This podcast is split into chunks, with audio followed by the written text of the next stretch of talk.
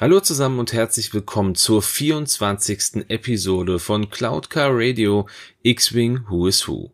Mein Name ist Dennis von den Raccoon Specialists und ich habe es in der letzten Folge schon angesprochen. Wir haben ja aktuell gar nicht mehr so viele Piloten, die irgendwelche Storylines haben. Beim TIE SF oder auch beim TIE Silencer, da gibt es vielleicht ein, maximal zwei Piloten, die da wirklich relevant sind. Deshalb möchte ich diese Piloten, die eine relevante Hintergrundstory haben, äh, in einer zukünftigen Folge mal zusammenfassen. Aber damit es jetzt hier ein bisschen weitergehen kann, habe ich mir mal die Crew-Karten geschnappt, die aktuell auch noch offen stehen. Und ich werde hier anfangen mit einem, ja, doch sehr, sehr bekannten Crewmitglied des ARC 170 der Republik, beziehungsweise dem Sith Infiltrator. Und zwar geht es um Kanzler Palpatine, beziehungsweise Darth Sidious. Kanzler Chief Palpatine ist uns wahrscheinlich allen besser bekannt als Darth Sidious oder noch besser als der Imperator. Er wurde circa 84 Jahre vor der Schlacht von Yavin auf Naboo geboren und wuchs allen Überlieferungen nach ohne Familie auf, traf aber in jungen Jahren auf den dunklen Lord der Sith, Darth Plagueis, welcher ihm als Schüler aufnahm und ihm den Namen Darth Sidious gab. Palpatine verschlang all das Wissen, welches Plagueis ihm vermitteln konnte. Was er jedoch nicht lernen konnte, das waren die Geheimnisse des ewigen Lebens, welches sein Meister für sich entdeckte. Doch Plagueis verhalf Palpatine zum Posten als Senator von Naboo und mit all dem Wissen über die dunkle Seite und auch seinen politischen Posten im Hintergrund verriet Palpatine seinen Meister und tötete diesen, so wie es die Sith-Schüler schon seit Jahrhunderten machten, sobald deren Lehre abgeschlossen war. Durch seinen Posten als Senator bekam er schnell einen Zugang zum regierenden Kanzler Kalpana und bemerkte, wie Korruption die gesamte galaktische Republik befleckte. Schon jetzt begann Palpatine eine Schar von Personen um sich zu sammeln, die ihm später dienen sollten. Ein Beispiel hierfür ist Tarkin, dem Palpatine half, Teil des Justizministeriums zu werden. Und auch wenn man es kaum glauben mag, so war Tarkin so eine Art Freund von Palpatine und einer der wenigen Personen, die ihn dann später als Imperator mit seinem Vornamen ansprachen. Natürlich hielt Palpatine seine Sith-Identität in der Öffentlichkeit geheim, das wissen wir alle, da er ja einen alten Plan der Sith ausführen wollte, um die galaktische Republik in ein neues Sith-Imperium zu verwandeln. Hierzu musste er sich aber der Jedi entledigen und benötigte dafür einen Schüler. Auf seiner Suche nach einem Schüler reiste er nach Datomir. Hier lernte er die Mutter Talsin kennen, die Herrin der Nachtschwestern, und ihr versprach er, dass sie zu seiner Schülerin werden würde und somit auch zu seiner rechten Hand. Doch Palpatine verriet sie und entführte den jungen Sabrak, den er zu seinem Schüler machen wollte, Maul. Er bildete ihn auf brutalste Weise aus und betrachtete die Fähigkeiten von Maul als unschätzbar für seinen Plan. Noch während der Ausbildung von Maul aber traf Palpatine auf den mächtigen und angesehenen Jedi Doku. Dieser war anders als die anderen Jedi eher politisch interessiert und von der wachsenden Korruption der Republik angewidert. Und somit gelang es Palpatine so nach und nach Doku auf die dunkle Seite zu locken. Und kurz darauf beginnen die Ereignisse von Episode 1, in der Palpatine es schafft, die junge Padma Amidala dazu zu bringen, einen Misstrauensantrag gegenüber dem amtierenden Kanzler Valorum zu stellen. Nach dessen Absetzung war es nur eine Frage der Zeit, bis Palpatine selber den Platz des Kanzlers annahm. Hier lernte er dann auch Anakin Skywalker kennen, der von manchen Jedis als der Auserwählte angesehen wurde, der die Balance in die Macht bringen sollte. Danach geht es weiter mit Episode 2 und 3 und der Originaltrilogie, deren Ereignisse wir ja schon doch alle kennen. Palpatine hat natürlich noch weit mehr erlebt und das könnte jetzt aber hier diesen Podcast einfach nur sprengen.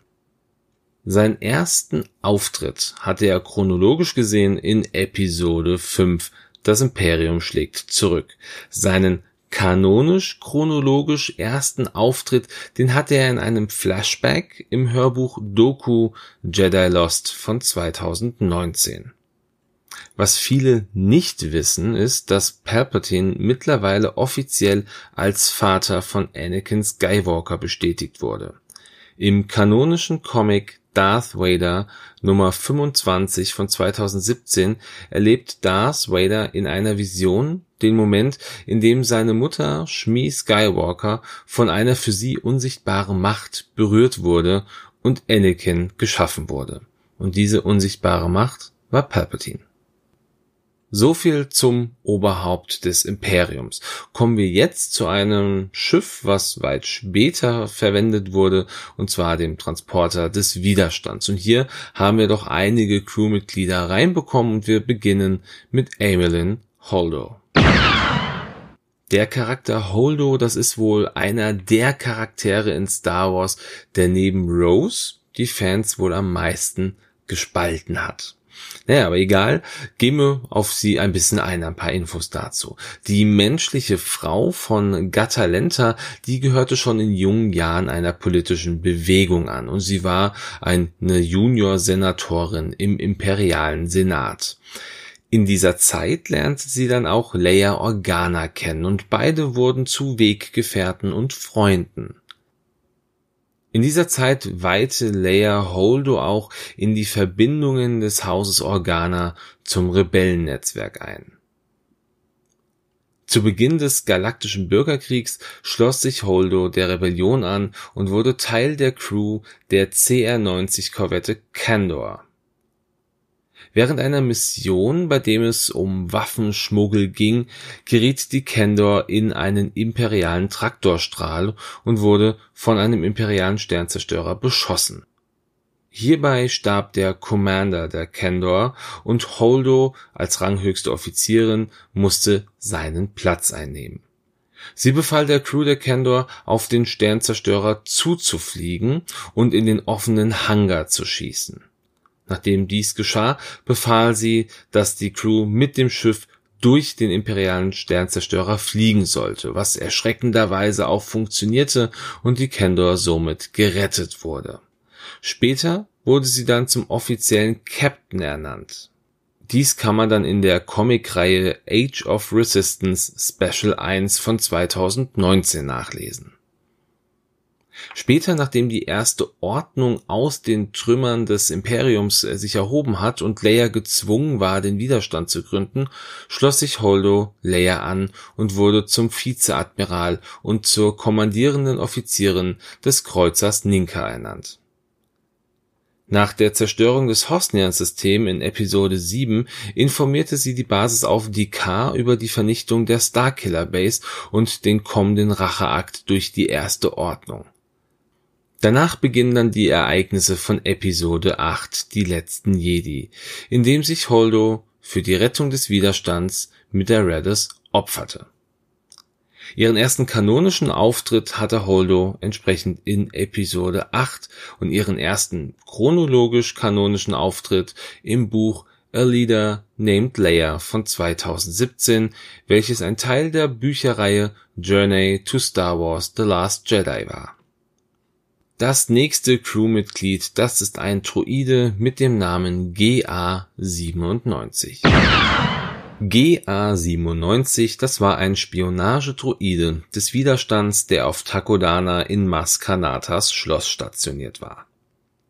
Nachdem Han mit Ray, Finn und BB-8 das Schloss betreten hatte, wurde er auf dieses ungewöhnliche Gespann, vor allem aber auf BB-8 aufmerksam. Er erkannte BB-8 als den Astromektroiden, der seit seiner Mission auf Jakku vermisst wurde. Er sendete ein Signal an den Widerstand, welches C-3PO auf D'Qar empfing und an General Leia Organa weitergab, welche direkt mit einer kleinen Gruppe von Widerstandskämpfern nach Tagodana flog. Seinen bisher einzigen Auftritt, den hatte GA-97 in Episode 7 Das Erwachen der Macht von 2015. Seinen Namen erhielt er aber erst im Visual Dictionary zum Film. Und es geht weiter mit Cadel Connix. Cadel Co. Connix, das war eine Frau vom Planeten Dulathia. Leider gibt es von Cadel keine wirklichen Informationen über die Zeit vor dem Widerstand. Aber nachdem sie sich dem Widerstand angeschlossen hat, wurde sie ja dem Flottenkommando zugeteilt. 34 Jahre nach der Schlacht von Yavin wurde sie dann auf der Widerstandsbasis von Dikar stationiert und war dort in der Einsatzüberwachung für Widerstandseinsätze tätig und koordinierte die Kommunikation zwischen den Jägerstaffeln und den Kommandanten auf den Kreuzern und Fregatten. Nach der Schlacht bei der Starkiller Base und dem Sieg des Widerstands wurde sie zum Dank an ihre Leistungen zum Lieutenant befördert Sie sollte sich frühzeitig um die Evakuierung von Dikar kümmern, da der Widerstand mit einem schnellen Vergeltungsschlag der Ersten Ordnung rechnete. Sie entkam dem Angriff der Ersten Ordnung dann auch nur sehr knapp im letzten Shuttle, was Dikar verließ. Nach diesen Ereignissen wurde sie auf der Redis erneut in der Einsatzüberwachung eingesetzt, behielt aber ihren neuen Rang Während des Meutereiversuchs von Poe Dameron gegenüber Admiral Holdo unterstützte sie Poe in ganzer Linie. Nachdem aber Leia Poe mit einem Betäubungsschuss ausgeschaltet hatte, konnte sie nur noch kapitulieren. Nach der Flucht zum Salzplaneten Crate gehörte Connix zu den wenigen überlebenden Widerstandskämpfern, die an Bord des Millennium Falcon gegangen sind Ihren ersten Auftritt hatte Connix schon in Episode 7 Das Erwachen der Macht und sie wird in den Filmen von Billy Lord gespielt. Das ist die Tochter von der verstorbenen Carrie Fisher. Kleiner Sidefact noch zu Billy Lord. Sie hat sich damals auch für die Rolle von Ray beworben. Kommen wir an der Stelle zu einer weiteren Dame im Gespann des Widerstands. Es ist Cor Seller. Corsella ist eine menschliche Frau, die zur Zeit der neuen Republik geboren wurde und sie folgte schon früh ihren Eltern in die Politik. Hier begann sie im Dienst von Senatorin Lea Organa und lebte in dieser Zeit auf Hosnien Prime, dem zentralen Sitz der neuen Republik. Als publik wurde, dass Leia Organa die Tochter von Darth Vader war, quittierte sie ihren Dienst bei Leia, weil sie verärgert und wütend über diese Wahrheit war. Sie wollte Leia damit bestrafen, weil sie Sella und auch alle anderen Mitglieder im Senat ja betrogen hatte. Dies führte so weit, dass sie Leia schlug, weil diese sie mit ihrem Spitznamen Cory ansprach, welchen nur ihre Freunde nutzen durften. Einige Tage später veröffentlichte Leia eine offizielle Stellungnahme und traf kurz darauf erneut auf Stella. Diese entschuldigte sich dann für ihren Wutausbruch und erzählte ihr, dass sie sie immer noch sehr, sehr bewunderte. Stella bot Leia auch an, sich wieder in ihren Dienst zu begeben und Leia nahm dieses Angebot dankend an. Diese Ereignisse können im Buch Blutlinie von 2016 nachgelesen werden. Den ersten, wenn auch nur sehr kurzen Auftritt im Kanon, den hatte Seller dann in Episode 7, das Erwachen der Macht. Man sieht die dunkelhäutige Frau wenige Momente bevor der Superlaser der Starkiller Base das Hosnian-System zerstört. Sie war zu der Zeit auf Hosnian Prime, um den Senat davon zu überzeugen, dass der Widerstand und somit auch Leia Unterstützung beim Kampf gegen die Erste Ordnung benötigte. Und wir bleiben weiter auf dem Widerstandstransporter und gucken uns die vorletzte Crew an. Es geht um Lama Darcy. Lama, das war eine menschliche Frau, die als Kommandeurin der Bodentruppen des Widerstands arbeitete. Sie wurde auf Valenta in eine Familie von Militärs geboren und diente ursprünglich der Valenta Sicherheit. Leia Organa, die Valenta für die unabhängige Kultur bewunderte, rekrutierte Lama höchstpersönlich für den Widerstand. Nach den Ereignissen von Episode 7 wurde Lama auf der Redis stationiert und überwachte einen Teil der Evakuierung von Dikar.